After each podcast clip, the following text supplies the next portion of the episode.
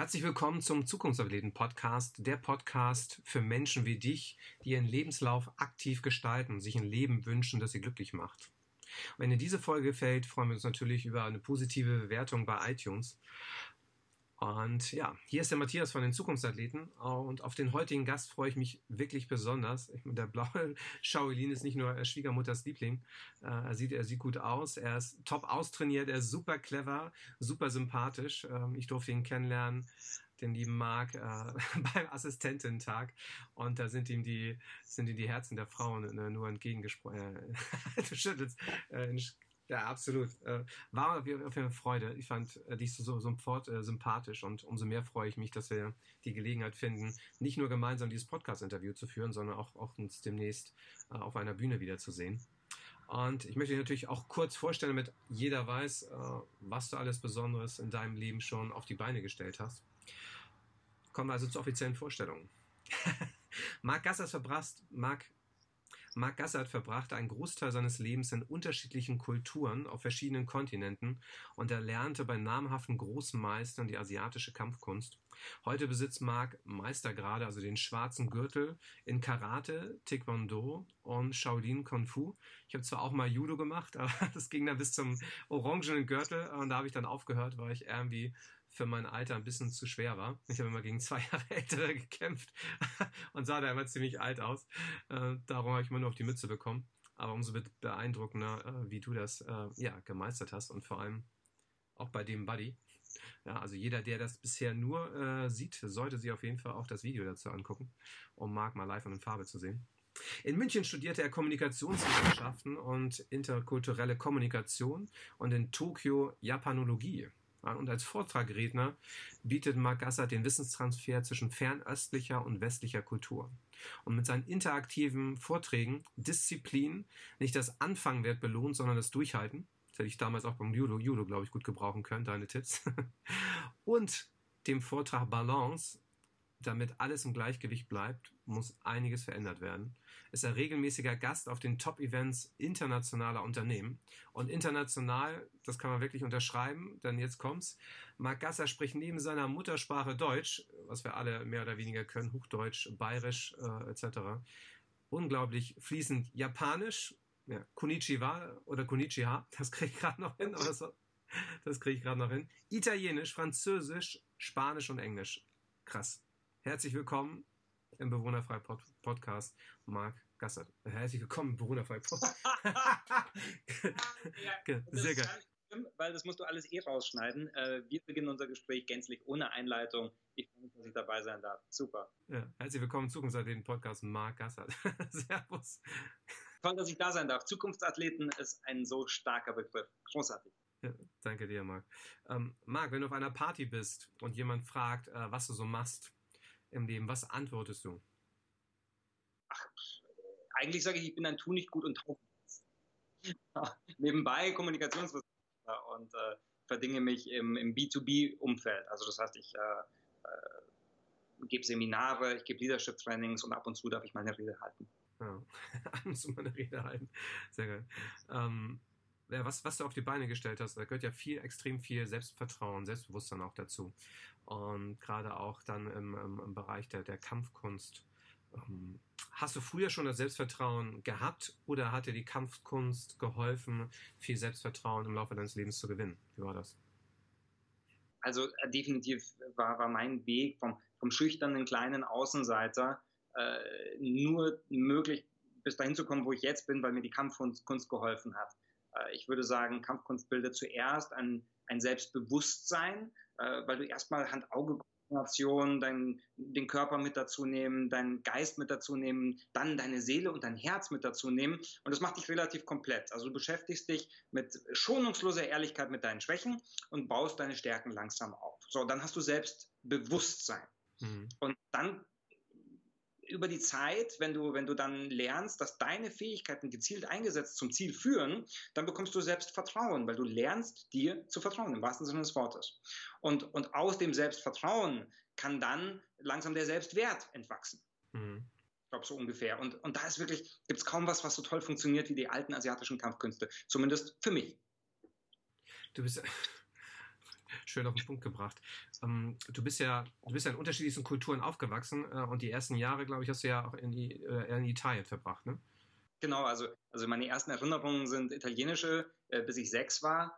Ähm, und, und das war wahnsinnig spannend, das war super aufregend. Noch heute, muss ich zugeben, im, im Herzen fühle ich mich Italien unendlich nah.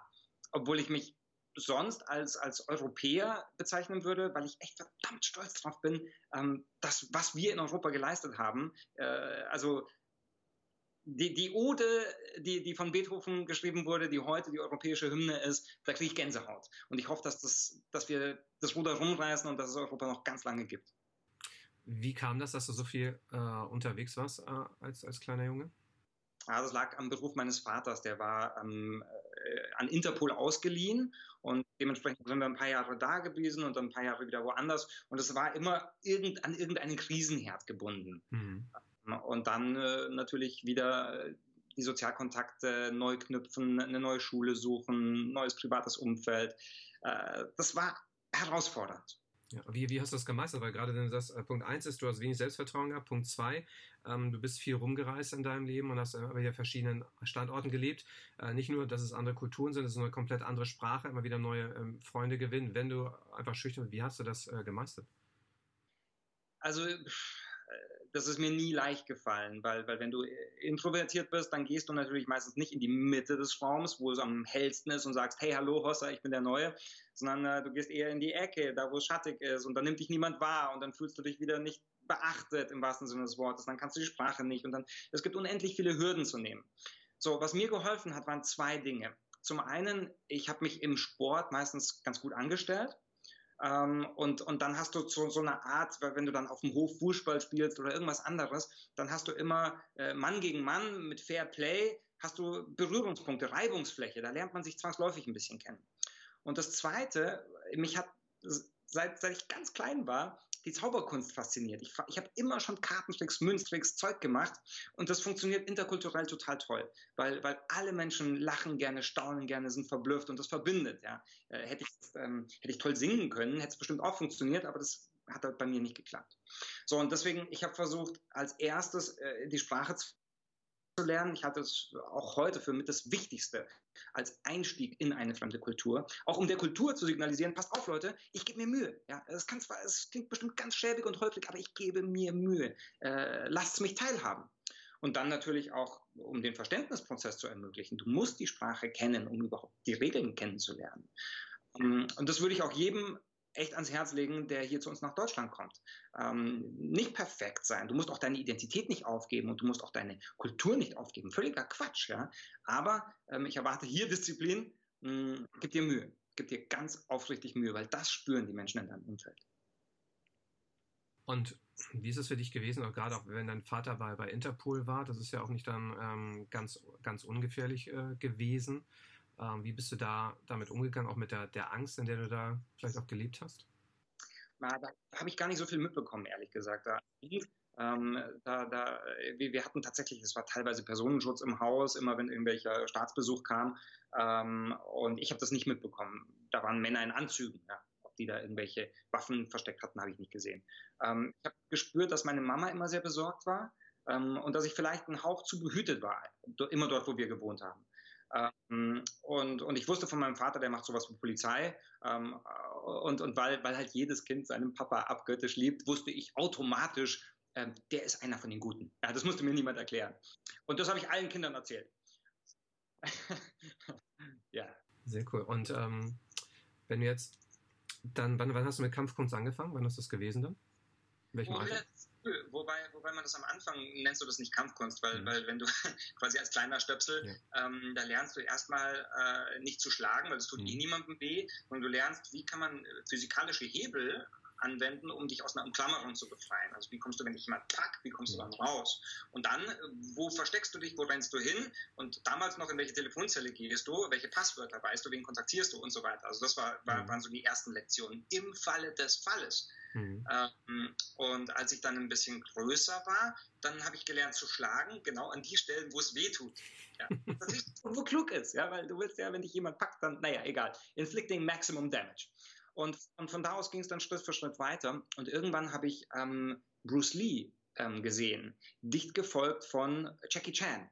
Also nicht live, sondern eben im, im Fernsehen. Ja. Und ich dachte mir, boah, das sind ja Superhelden. Die können ja alles. Ja? Die, die brauchen nichts, sie brauchen keine Waffen, aber sie können jeden retten, sich selbst zu jeder Zeit wehren. Und sie sind noch dazu Helden, weil sie treten äh, für das Gute ein. Und dann war für mich klar, äh, ich will das Zeug lernen. Und dann ging so Schritt für Schritt äh, die Kampfkunsterziehung los. Und ähm, als ich, äh, ich habe mit Taekwondo angefangen, äh, das ist ein koreanisches Kampfsystem. Und äh, wenn du da einen schwarzen Gürtel hast und du kommst dann nach Japan, dann kannst du damit nicht angeben. Das funktioniert nicht, weil die Japaner und die Koreaner, die mögen sich nur bedingt. Das hat okay. historische Hintergründe. Ähm, und dann habe ich gedacht, Mensch, jetzt, wo du eh schon in Tokio bist und ich fand Karate auch cool, das lerne ich jetzt noch. Und, und dann habe ich einen Zen-Meister kennengelernt im, im Shotokan Karate, der ähm, mir eine ganz neue Tür aufgemacht hat. Er hat gesagt, pass auf, in der Kampfkunst geht es nicht darum, wie schalte ich dein Gegenüber aus, sondern wie lerne ich von meinem Gegenüber. Was kann mir mein Gegenüber, mein Partner, mein Gegner, was kann der mir über mich selber beibringen? Und dann war auf einmal eine ganz neue Tür auf, weil ich nicht mehr gekämpft habe, um, um zu töten sozusagen, also um, um zu siegen, sondern ähm, ich habe ganz viel über mich selber gelernt. Und jeder Hieb, den mein Partner äh, mir ins Gesicht gelandet hat, hat mir was erklärt. Und, und dann lernt man Dankbarkeit, Respekt und daraus ist eine, das ist eine, eine, ein Samenkorn für unfassbar tiefe Freundschaften. So, und von da ging es dann weiter nach Shaolin, weil ich wollte irgendwann rausfinden, wo kommt das alles her? Äh, und Shaolin ist die Wiege, also wenn du so willst, das Mecker dieses, dieses Gedankens. Hm. Und wann, wann, ist das gewesen? Also wann ist, die, wann ist äh, das Shaolin dazu gekommen? Das, Shaolin das war nach dem Studium, ja, das ist jetzt aber auch schon knappe 20 Jahre her. Ähm, seitdem hat sich in China auch viel verändert, wie wir ja alle äh, mitbekommen, wenn wir Zeitungen lesen. Ja. Und ähm, für mich die, die härteste, ähm, aber in der Retrospektive auch die lohnendste Zeit meines Lebens. Halt, das stimmt nicht. Ich habe geheiratet und Kinder gekriegt. Das ist die tollste Zeit gewesen und die ist nicht minder hart, ja, nur damit das weiß bevor wir gleich nochmal auf, auf Shaolin zurückkommen. Und genau, für Familie gibt es ja auch noch bei dir, stimmt. Und sogar sehr, sehr frisch das Ganze, ja. Ähm, nochmal zu der Zeit, ähm, als die Schule dann zu Ende war. Wie, bist du, wie hast du die Entscheidung getroffen, für dich äh, Kommunikationswissenschaften zu studieren? Wie ist, wie ist die Entscheidung gefallen? Das, das war relativ einfach. Das war intrinsisches Interesse. Ähm, Kommunikation war immer schon Teil meines Lebens, wenn du verschiedene Kulturen hattest. Das ist ein Magisterstudienfach gewesen mit dem, mit dem Nebenfach Intercultural Communication, also wie geht das quasi, äh, wenn man so ein Cultural Gap hat. Ähm, und das war übrigens sehr spannend. Ich werde nie vergessen, der erste Tag äh, an der Uni kam die Professorin für Intercultural Communication in den Raum und hat gesagt, damit ihr es gleich wisst, ähm, das Konzept funktioniert nicht. Und ich war so, was? und, und sie sagte damals den Satz, ähm, You will always be lost in translation. Und ich musste wahnsinnig lachen, als ich dann Jahre später den Film Lost in Translation gesehen habe, der in Japan gespielt hat mit, ich glaube, Bill Murray, ein Film, den ich, den ich wirklich jedem ans, ans Herz legen äh, möchte. Ähm, und da beschreibt, beschreibt dieser Film und, und auch die Aussage beschreibt, dass es einfach Hürden gibt, die, oder, oder Klüfte, die kann man fast nicht überbrücken. Ähm, und trotzdem ist es wichtig, dran zu bleiben und es zu versuchen. Um, vielleicht gestaltet sich gerade auch die Notwendigkeit zwischen Ost und West. Wir sind ja gerade in, diesem, in, diesem, in dieser Phase, äh, wo es knallt zwischen dem Westen und China, also genau genommen Trump und China. Ähm, und da ist es extremst wichtig, Brücken zu bauen. Und das ist auch eine Chance für uns als Europäer, das jetzt zu tun. Entschuldigung, wir kommen vom Thema ab. Und ähm, wie du, wie du gerade sagst, also von, von, dann von den, also dein, dein Studium war dann in dem Sinne eine Mischung aus Deutsch und Englisch dann? Oder? Wo, wo kommen die ganzen Sprachen in dem Sinne her? Also wenn Italienisch am Anfang war, klar, du bist in Japan gewesen, Französisch, Spanisch, warst du die in der Schule einfach, oder? Ja, nee, nee, wir waren in Venezuela und äh, in Guatemala und in Costa Rica. Ähm, und dann kommt natürlich Spanisch dazu. Äh, Französisch hatte ich in der Schule und hatte dann Austausch. Ähm, da habe ich nie, nie gelebt, obwohl ich jederzeit äh, nach Frankreich gehen möchte. Vielleicht im Moment nicht unbedingt nach Paris, aber ähm, und ja, also Englisch ist eh mandatory. Wir waren in, in Miami ähm, mit der Familie. Und dann, dann tingelt man so ein bisschen durch die Welt. Und äh, Japanisch habe ich studiert und da habe ich auch gelebt. Ähm, eine wahnsinnig spannende Sprache. Mein Chinesisch ist grottenschlecht, aber weil ich Japanisch kann, kann ich zumindest die Schriftzeichen auf dem Boden schreiben und dann sagen die Chinesen, ah, das hast du versucht zu sagen, das heißt doch ganz anders. Deswegen zähle ich, zähl ich, Chinesisch gar nicht mit dazu. Ja. Aber ja, ähm, hast du denn überhaupt in, hast du denn überhaupt in Deutschland, ähm, bist du überhaupt in Deutschland auf der Schule dann gewesen? Oh ja, mein, mein Vater hat äh, gesagt zwei Dinge. Also mein Vater ist quasi bajuwarischer Herkunft.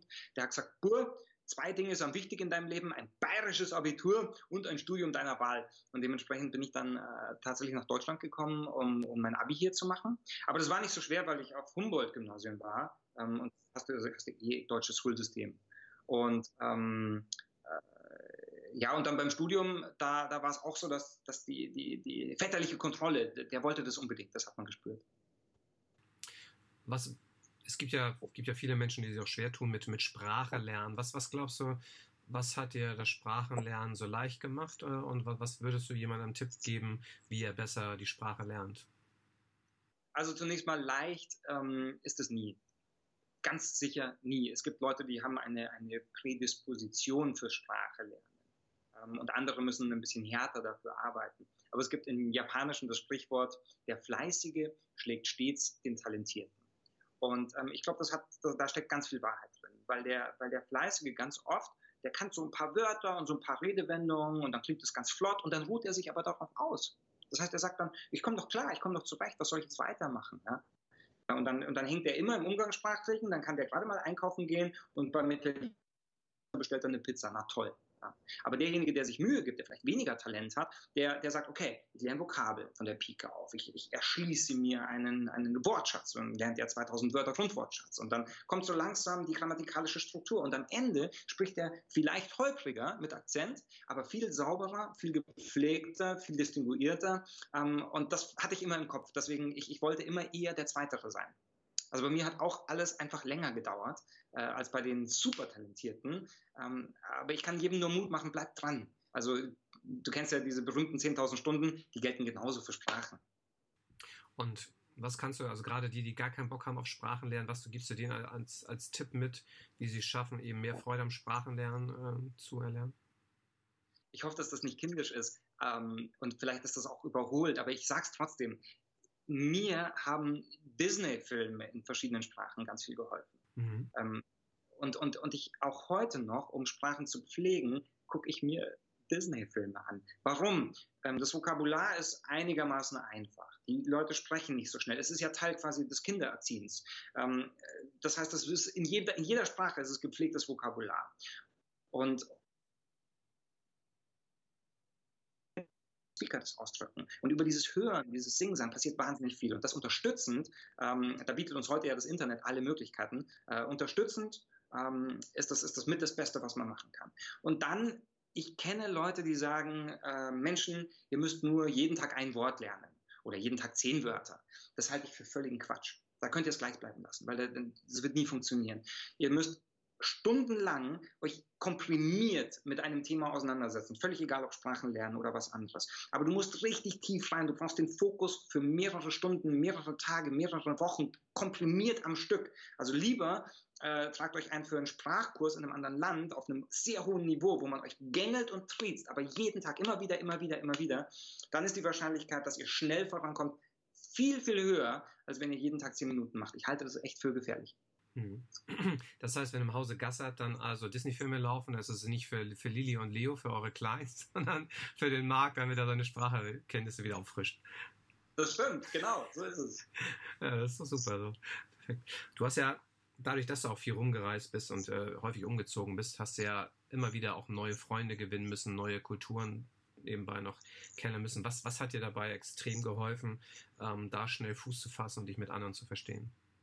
Ja, in gewisser Weise hast du die Frage schon gestellt. Ähm, ich ich habe ich hab gezaubert, Zaubertricks gemacht, mich im Sport ähm, versucht zu bewähren. Ähm, und das ist immer zweischneidig, weil wenn du, wenn du da als Deutscher hinkommst und du, und du ich bin ja äh, von der Physis her ein bisschen größer und, und wahrscheinlich ähm, schwerer als, als äh, meine Altersgruppen immer gewesen, dann, dann haben die schon oft das Gefühl gehabt, da kommt jetzt der deutsche Panzer und überrollt alle und der ist zu ernst und zu streng und zu aggressiv und zu diszipliniert. Und da muss man dann vorsichtig sein, dass man auch ein bisschen fröhlich Fröhlichkeit mit reinblinkt. Und ganz ehrlich, da hat mir mein Leben in Italien gute Dienste geleistet, weil meine, irgendwann ist das, ist das Spaß haben auch Fleisch und Blut. Und ähm, ich glaube, dass das ein ganz okay Konzept war. Das hat übrigens in Shaolin nicht funktioniert. Okay. Ähm, ich erkläre dir kurz warum. Ja. Weil ich habe immer gedacht, wenn der Deutsche der Nahbare wird, ein Stereotypen weg. Ja. Ähm, wenn du nahbar bist und lustig bist, dann ähm, komm, wirst du schnell Liebkind. Und in Shaolin war das aber so, wenn ich in, im, im, Trainingsraum Späße gemacht habe, da hat der Trainer gesagt, Moment mal, halt, halt, halt, hier ist jetzt nicht der richtige Zeitpunkt für Spaß. Hier ist Ernsthaftigkeit und Fokus gefragt und nicht Witz und gute Laune. Dann ähm, haben die mir Strafarbeiten gegeben, so 100 Liegestützen. Und ich habe die gern gemacht, weil ich gedacht habe, dadurch ähm, leide ich und die anderen freuen sich, weil sie den Deutschen leiden sehen, aber insgeheim bewundern sie mich auch und finden es cool und so gewinne ich Freunde. Und dann sehr, sehr schnell hat der Meister den, den Spieß umgedreht. Immer wenn ich einen Spaß gemacht habe, mussten die arbeiten. Die haben dann Mitternachtstraining gemacht, die haben dann schuften und schützen müssen. Kannst dir vorstellen, wie schnell ich beliebt war. Also es ist völlig losgegangen, war aber eine geile Lektion. Eines Tages hat mich der Meister zur Seite genommen und hat gesagt, du bist nicht hier, um geliebt zu werden. Und das war krass. Und wofür warst du dann? Genau, du bist nicht da, um geliebt zu werden. Und wofür dann stattdessen?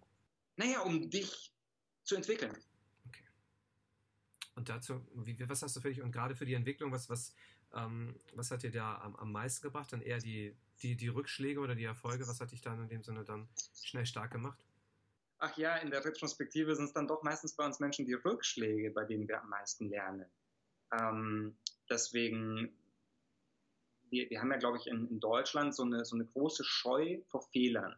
Äh, der, der kulturelle Perfektionismus, der sagt dem Deutschen, wenn du etwas machst, dann mach es gescheit. Zumindest sagt man das in Bayern so. Äh, oder mach es 100 Prozent, mach es richtig. Und, ähm, und das äh, baut eine große Hürde auf, eine große Angst, nicht zu genügen, weil am Anfang ist man halt nicht perfekt. Man kann nicht 100 Prozent. Man wird Fehler machen. Und ähm, ich erinnere mich an den Satz eines Meisters, der gesagt hat, äh, um die Übung zu kapieren, musst du tausend Fehler machen. So get them done. Ja, mach sie, mach sie jetzt, mach sie so schnell wie möglich, dann hast du es. Und deswegen glaube ich wieder, also das unterstützt meine Theorie von vorhin, dass man ähm, sehr intensive Zeiträume mit ganz viel Wiederholung braucht, in denen man unter Umständen sehr schnell alle Fehler macht, die notwendig sind, um es zu kapieren, anstatt dass man sich Jahre Zeit lässt, um alle Fehler zu machen. Finde ich, einen, find ich einen geilen Satz. Ähm, also ich meine, das ist ja eh krass, was, was die, die Großmeister da raushauen, irgendwie gefühlt. Ne? Also wo, wo du sagst, nach dem Motto, ja, die, die Fehler müssen eh gemacht werden, dann mach sie so schnell wie möglich. Ähm, wo wir, wo wir selber im, im, im westdeutschen Denke äh, sagen, okay, ver vermeide so viele Fehler wie möglich. Das ist ja unser Ansatz und die switchen es ja komplett in die andere Richtung. Hm. Das, das ist auch meine Erfahrung gewesen.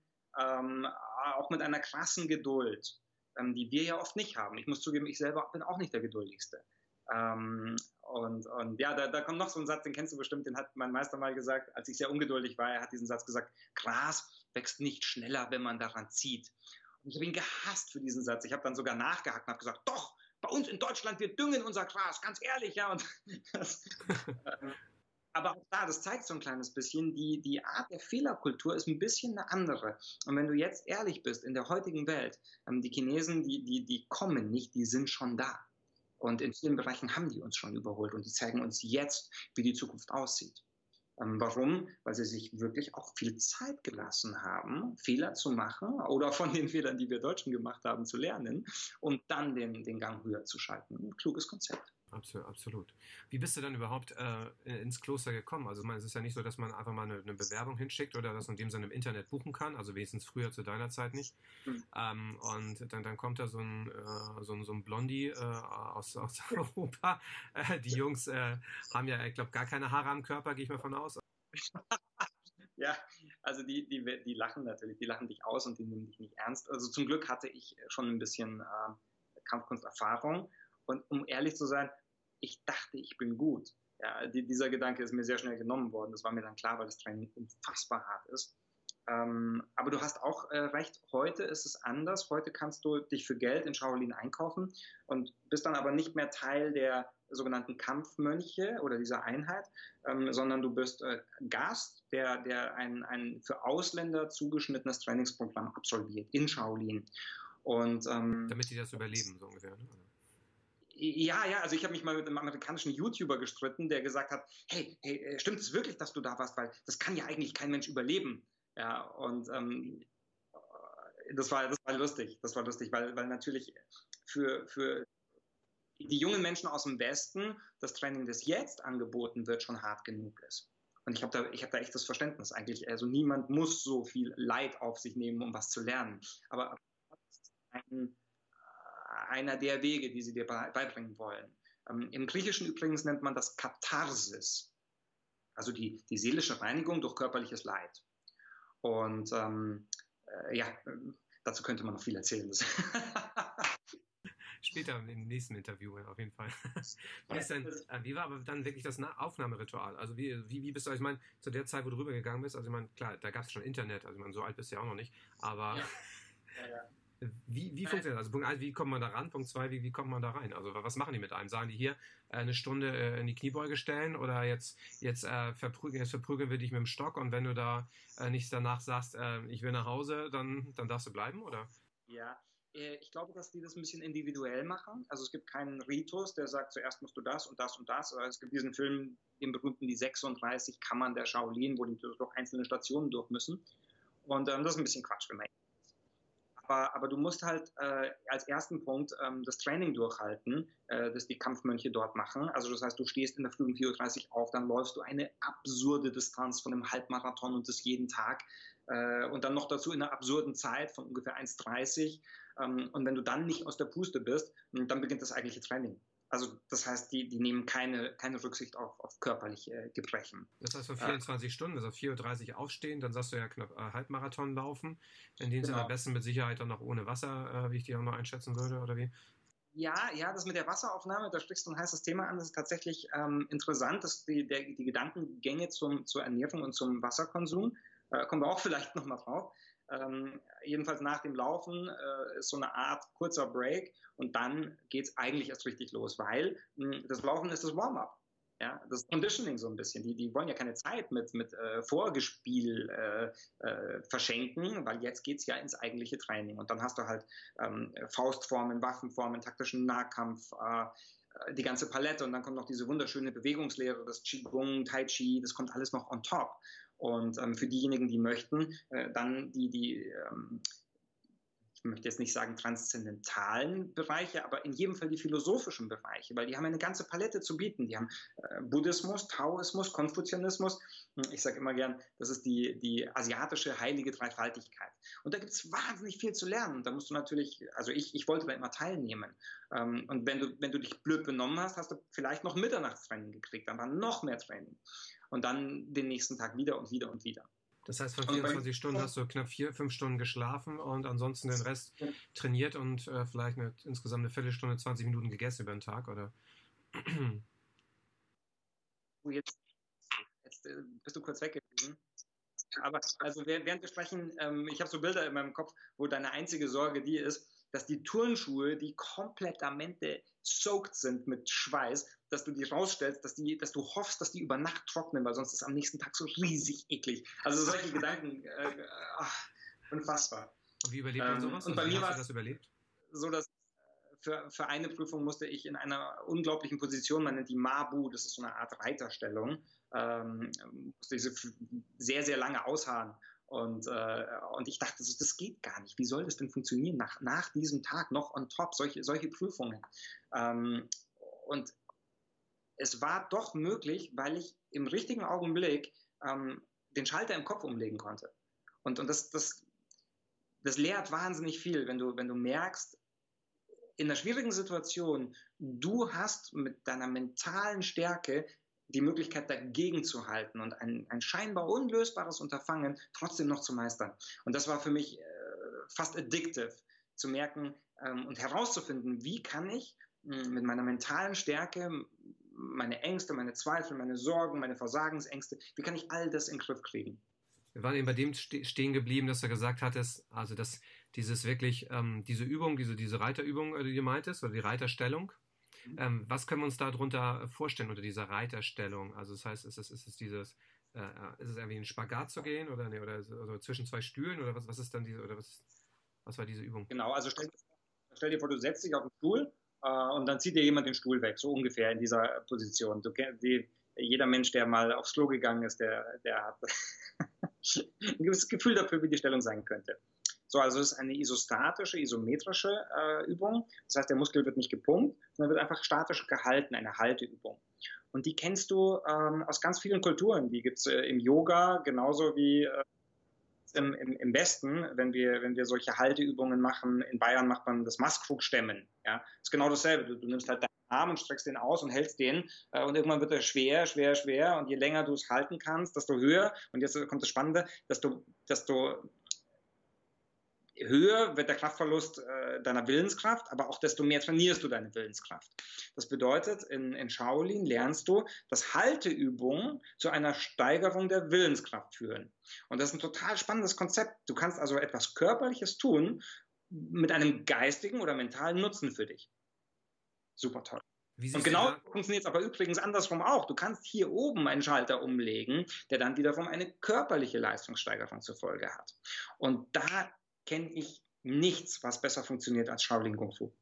Und das, das finde ich ja sehr spannend. Also gerade auch, wo wir uns beide unterhalten, ähm, wie du jetzt sagst, also es ist ja die, diese, diese, diese Sitzübung, diese Kniebeuge, wo die, die meisten kennen sie ja in dem Sinne aus dem Alltag, dass sie sich an die Wand stellen und dann runter in die Kniebeuge gehen. Hier ist es ja wirklich so, du hast halt die Wand nicht, die dich stützt. Und du musst es ja trotzdem halten. Und du machst es ja auch äh, ab und zu äh, Vielleicht werden wir es ja auch äh, sehen, wenn wir die gemeinsame Veranstaltung haben, den einen oder anderen. Und ich habe es ja selber, äh, als ich es bei dir das erste Mal gesehen habe, selber mal probiert ähm, und habe halt gemerkt, ähm, nach spätestens einer Minute als Trainierter tut das schon schweinisch weh. Mhm. Ähm, und du machst es ja drei Minuten. Ich gehe davon aus, was, was ist das längste? Was ist, was ist so deine Topzeit, äh, die du in der Kniebeuge gehalten hast? Da muss ich leider diplomatisch sein weil im Kloster war es quasi für die Dauer eines Räucherstäbchens und da hattest du keine Armbanduhr dabei. Und das klingt atemberaubend lang, ähm, aber die es fühlt sich noch viel länger an. also, gefühlt, gefühlt kann ich diese Übung Stunden, Tage, Wochen, Monate musste ich in dieser, in dieser Übung sein, während mir kübelweise Schweiß runtergelaufen ist. Und jetzt ist ja das Spannende dabei, gerade weil du, weil du jetzt auch sagst, ist diese, dieses Mentale. So wie viel Prozent ist aus deiner Sicht, äh, entscheidet das Mentale darüber jetzt am Ende, wie lange du es im Endeffekt machst, wie lange du es aushältst? Welchen Anteil hat das, das Mentale im Vergleich zum, zum Körperlichen, wenn du es so aufteilen würdest? Also ich würde sagen, ähm, wenn du, wenn du glaubst, wenn dein Körper dir signalisiert, ich kann nicht mehr, ich mag nicht mehr, jetzt ist Schluss, dann glaube ich, hast du noch 70 Prozent in petto. Also das heißt, wenn dein Körper jammert, das hat noch überhaupt nichts zu sagen, aber sowas von überhaupt gar nichts. Und leider ist es auch oft so mit, mit unserer vermeintlichen Konzentrationsfähigkeit, ja, wenn wir, wenn wir sagen, ich kann mich nicht mehr konzentrieren, ich kann jetzt nicht mehr pauken, ich kann jetzt nicht mehr lernen, ich kann jetzt nicht mehr, völliger Quatsch, ja, reiß dich zusammen, finde den Schalter wieder, atme für zwei Sekunden tief ein und aus, versorg dich mit ein bisschen Sauerstoff, äh, es gehen noch 70 Prozent. Und das ist wirklich Menschen glauben mir das leider oft nicht, bis sie es selbst erlebt haben.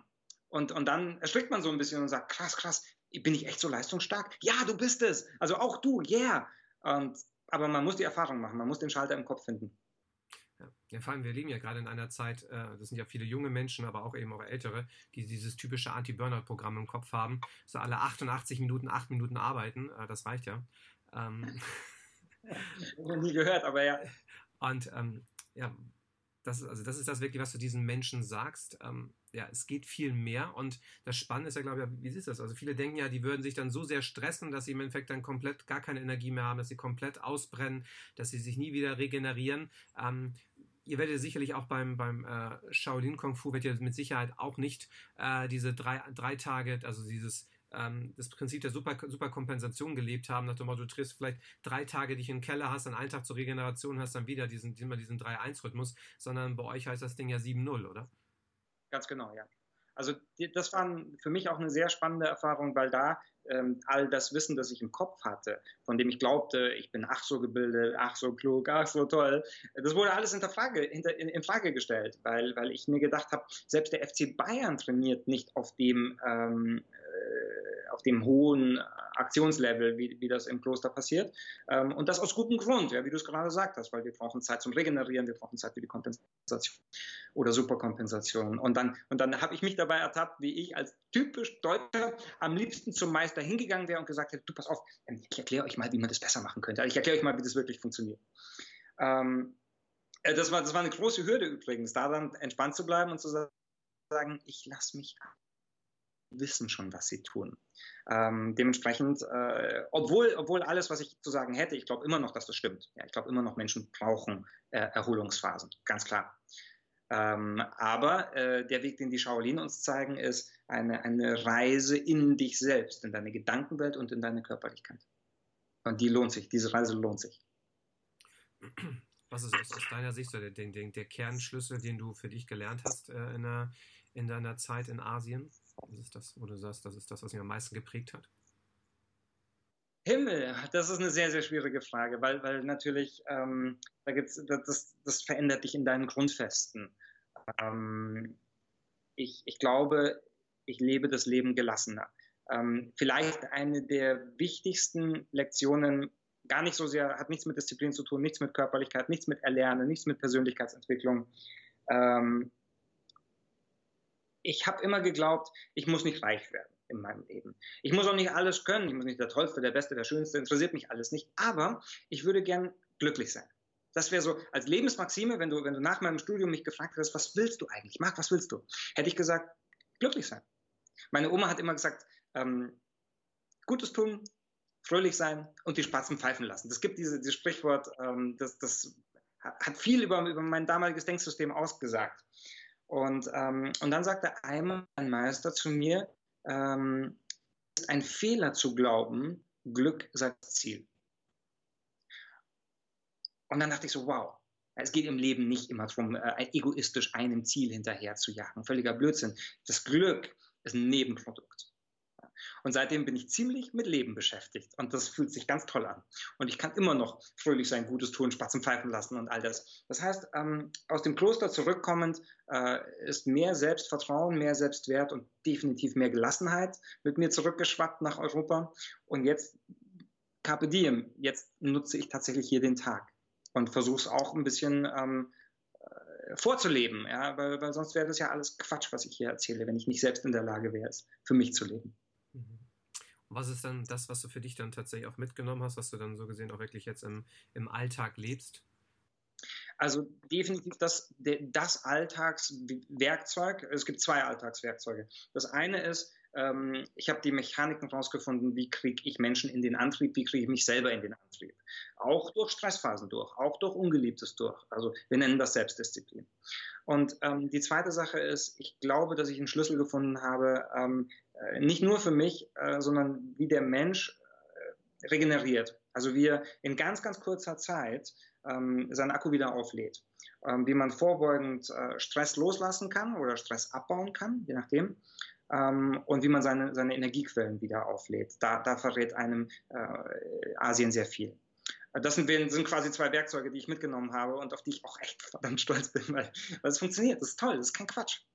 Und einfach mal als Tipp, ähm, wie, wie, laden wir dann am besten unsere, unsere Speicher wieder auf? Also gerade wenn wir so viel Gas geben, jeden Tag also äh, gängig, da, da, wird jeder, jeder ähm, äh, Akademiker wird sofort sagen, ah, zum Stressabbau gibt es drei Sachen. Äh, du musst schlafen, das funktioniert wirklich, wenn du gut schlafen kannst. Stressabbau funktioniert, super. Äh, du musst dich bewegen, super. Ähm, und du musst irgendwie den Kopf freikriegen. Und da ist sich die Wissenschaft nicht so ganz einig, wie das funktioniert. So, ähm, wenn, wenn, ich, wenn ich sowas erzählt bekomme, dann schmunzle ich immer ein kleines bisschen, weil, weil ähm, in China wird es anders aufgebaut. Die Chinesen sagen, ja, ja, Schlaf, ja, kann schon sein, dass das hilft. Äh, wir schlafen übrigens nicht so viel.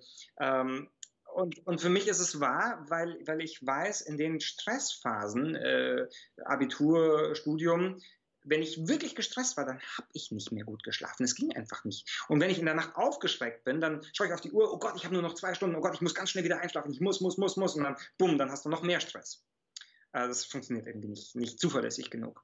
Und, und genauso ist es mit dem Bewegen so. Ähm, da hat der Ingo Frohböse von der Sporthochschule Köln äh, was rausgefunden, dass wenn du, wenn du zum Beispiel joggen gehst, weil du glaubst, du kannst durch Joggen Stress abbauen, dann separieren sich Körper und Geist. Ja? Der Geist, der geht in den Flow-Zustand und der sagt so, hey geil, ich bin disconnected, ich fliege, yeah, ich bin leistungsstark. Ich...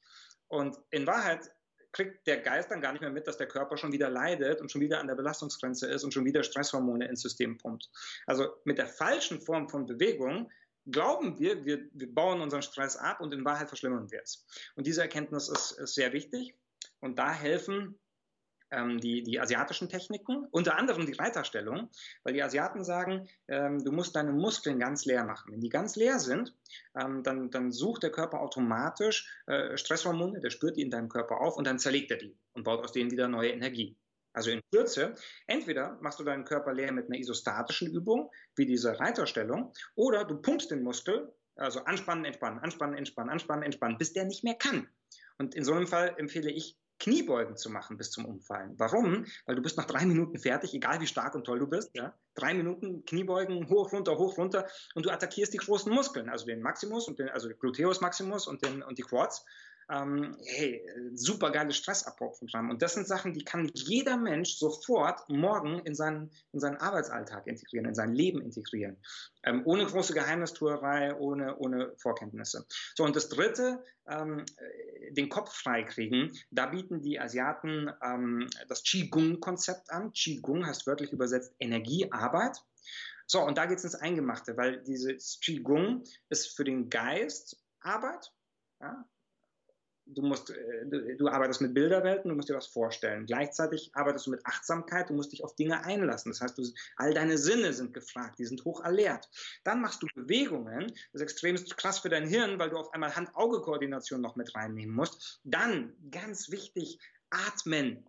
Ja, das absolut Allerwichtigste, um Energie aufzuladen, ist, wie atme ich? So, das machst du, während du Bilder im Kopf hast, während du mit deinen Emotionen umgehst, während du Hand-Auge-Koordinationsübungen machst. Und dann nehmen sie noch die muskuläre Kontraktion auch noch mit rein im Qigong. Das heißt, hier packst du in eine Übung alles, was vorher besprochen wurde, mit rein. Und deswegen glaube ich, äh, Quod erat demonstrandum, Qigong richtig angewendet, ist eine Geheimwaffe. Hm, krass. Macht das Sinn? Schon ein bisschen. Ähm, du hast es ja gerade, du hast es ja angesprochen, in dem Sinne, also Beispiel jetzt Kniebeugen äh, bis, zur, bis zur Erschöpfung. Ähm, wir haben eine komplette Übersäuerung im Körper, das heißt, du hast dann Laktat drin. Ähm, das rauszukriegen, gerade wenn du sagst, okay, du läufst, du läufst Halbmarathon morgens, du hast dann diese vielen statischen Belastungen auch. Ähm, normalerweise verursacht das Muskelkater, äh, Verletzung der Muskulatur. Äh, Punkt 1 ist, äh, wie, wie habt ihr dann oder wie hast du es vermieden, in dem Sinne andauernd Muskelfaserrisse zu haben? Äh, und Punkt zwei, wie hat der Körper sich wirklich regeneriert? Weil ich habe ja auch selber mal, ich habe selber mal zwei Wochen durchtrainiert für einen Ironman, äh, habe dann zwei Tage Pause gemacht. Da brauche ich erstmal vier Wochen, um mich aus dem Übertraining zu befreien. Ähm, ja. Meistens geht es ja, solange du durchtrainierst, ist es ja nicht das Problem. Aber danach, dass es dann nicht ein komplettes Erschöpfungssyndrom, andere Dinge gibt. Ähm, ja. Wie schaltest du das aus? Weil es gibt ja gewisse Gesetze. Ja, also äh, da bin ich selber frappiert, wie, wie, wie das funktioniert. Ähm, ich bilde mir ein und Vorsicht, ja, ich bin, ich bin weder Mediziner noch bin ich Sportwissenschaftler, ähm, aber, aber meine persönliche Erfahrung äh, sagt, dass hier diese, diese besondere Form des Weichen äh, im Qigong und Tai Chi ähm, das übrigens nur scheinbar weich ist, weil, weil, das natürlich schon auch anstrengend ist. Aber du hast da eben ähm, das, das Dehnen, das Flexen, äh, heute würde man sagen Faszienarbeit, ja, auf Neudeutsch. Das ist alles damit drin. Du kriegst die Muskeln, die vorher überlastet wurden, auf die Art wieder geschmeidig. Dann trinken die wahnsinnig interessante Mischungen, Kräutermischungen, die es hier bei uns nicht gibt, wo ich glaube, da ist dein Mineralhaushalt wird wieder ein bisschen aufgefüllt. Ähm, ich, ich kann das leider nicht so wissenschaftlich analysieren, weil ich die Ingredients, die Inhaltsstoffe nicht kenne. Ich weiß nur, dass es dort funktioniert hat ähm, und dass es atemberaubend ist. Die Kombination aus, wie ernähre ich mich, was trinke ich, wie atme ich und wie bewege ich mich. Und das sind sozusagen die Schlüssel in die Regeneration, in die, in die Heilung für deinen Körper. Und so züchtest du Höchstleistungen. Ähm, wenn, du, wenn du dann aus dem Kloster zurückkommst und du bist hier in der westlichen Welt, mein lieber Scholli, ja, dann merkst du aber ganz schnell, wie sich das, die Leistungsfähigkeit deines Körpers wieder verändert. Nicht zum Und du, hast, du hast es gerade angedeutet ähm, mit dem Thema Trinken. Und wir hatten es ja am Anfang auch schon mal, wo du sagst, da kommen wir ja vielleicht nochmal dazu. Äh, lass uns da tatsächlich mal drauf äh, zukommen. Ähm, wie ist das mit, mit Trinken gewesen? Ist das auch äh, so eine Disziplinsache, so nach dem Motto, ihr dürft nur alle eineinhalb Stunden trinken, weil du, du willst ja alles durch, durchbrechen. Das ist ja, sind ja, bist ja nicht alleine in dem Sinne eins zu eins Training, sondern du bist ja in einer Gruppe, in einer größeren Gruppe. Da gibt es dann ganz klare Zeiten und äh, wie viel wird getrunken und so. Wie stelle ich mir das vor? Weil Trinken ist ja also, extrem wichtig. Ich meine, der Körper besteht zu 60 bis 80 Prozent ja. aus Wasser. Also ich meine, ohne das ist ja Leben nicht möglich. Die saufen auch alle wie die indischen Wasserbüffel, definitiv, ja. Nur, nur die Frage ist immer wann. Und auch hier, ich bin, ich habe mich ähm, bei uns im Westen noch nicht so damit auseinandergesetzt, was einem ein Sportmediziner rät, aber, aber ich habe im Kopf, was meine Meister gesagt haben. Und die haben gesagt, wenn du so eine kleine Sporteinheit hast, ja, eine Stunde als Quatsch, die zu unterbrechen durch Trinken. Warum? Weil, weil du nimmst ein Wasser auf und der Körper, der muss dieses Wasser resorbieren. Also das heißt, der muss das aufnehmen, der muss das erstmal irgendwie durch irgendwelche Gefäßwände pressen und so weiter. Und das kostet den Körper Energie. Und wenn das Wasser kalt ist, dann muss er es auf Körpertemperatur erhitzen. Wenn es zu heiß ist, genau andersrum. Also das heißt, die Aufnahme von etwas außen nach innen kostet Kraft. Und, ähm, und die ist Distraction für deinen Körper. Das heißt, wenn es jetzt nur eine Stunde ist, trinkt nichts. Ja? Und danach gibt es dann wieder ein Zeitfenster, wo du trinken kannst. Und noch wichtiger ist das Zeitfenster davor zu nutzen.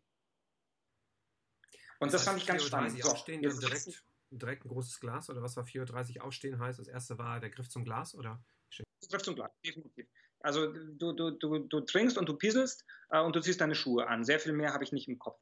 Äh, all das äh, Hygienezeug, muss ich zugeben, kam nachher. Weil du bist da äh, auch ehrlich ein Zombie. Also ich bin da ein Zombie. Ja. Ich habe dann nicht irgendwie das, das Lächeln äh, der Weisheit im Gesicht. Ja. Ich habe dann äh, erstmal Horrorszenarien jeden Tag. Aber du lernst auch durch eine Ritualisierung ähm, das zu überwinden. Und das ist auch sehr, sehr spannend, wenn du, wenn du diszipliniert sein willst. Dir hilft sehr, sehr klar Ordnung und Struktur. Das ist eine große, große Hilfe für jeden, der sich wünscht, disziplinierter zu sein.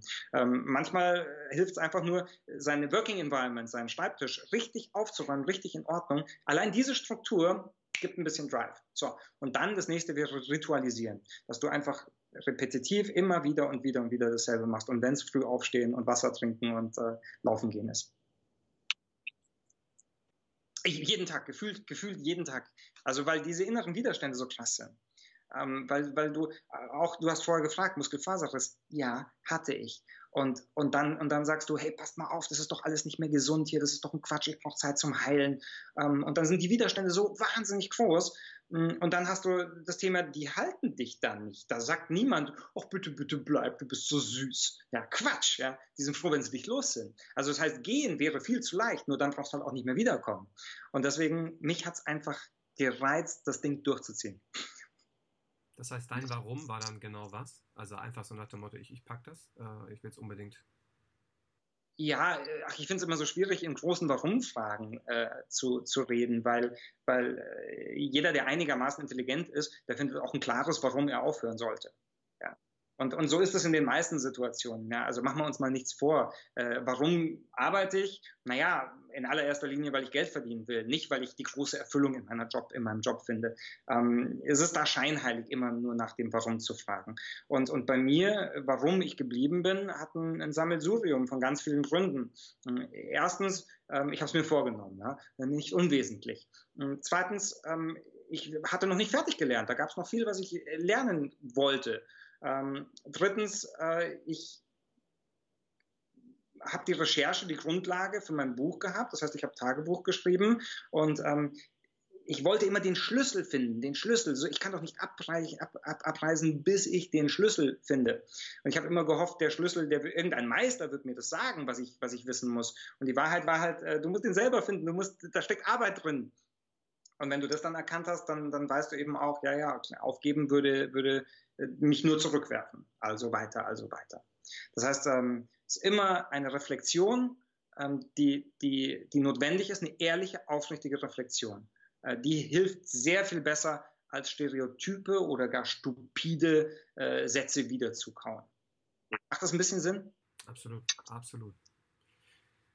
Du bist ja, du bist ja bei uns in, in Kiel beim Zukunftsathleten-Event dabei. Was dürfen äh, die Zuschauer von dir erwarten auf der Bühne aus deinem Vortrag?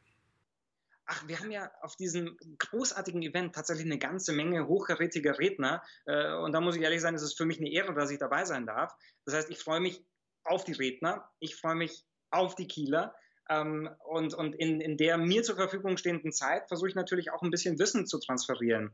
Ähm, aber mindestens genauso wichtig, ein bisschen Spaß zu transferieren, weil äh, Schule ist vorbei. Sehr schön. Freuen wir uns auf dich.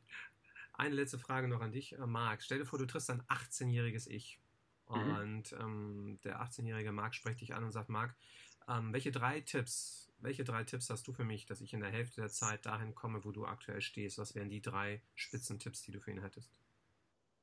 äh, der, der erste Tipp ist, versuch's nicht in der Hälfte der Zeit zu machen. Das ist ein völliger Quatsch, das ist ein Irrsinn. Äh, also mach die Fehler, ja, äh, mach sie alle, mach sie gründlich, hangel dich von Fehler zu Fehler, mach nach bestem Wissen und Vermögen die Fehler nicht so häufig, ja, also mehr als einmal, hm, muss nicht immer sein, aber wenn, halte, halte die Anzahl der Fehler äh, in ihrer Wiederholung klein. Also das heißt, äh, gib dir da Mühe, dass du die Prozesse verstehst. Ähm, ich würde sagen, attackiere jetzt, attackiere, mach die Vorhaben ohne Angst, jetzt, wo du jung bist. Äh, aber sei nicht dumm dabei, überleg dir, welchen Preis du zahlen musst. Weil für alles, was wir machen, müssen wir Preise zahlen.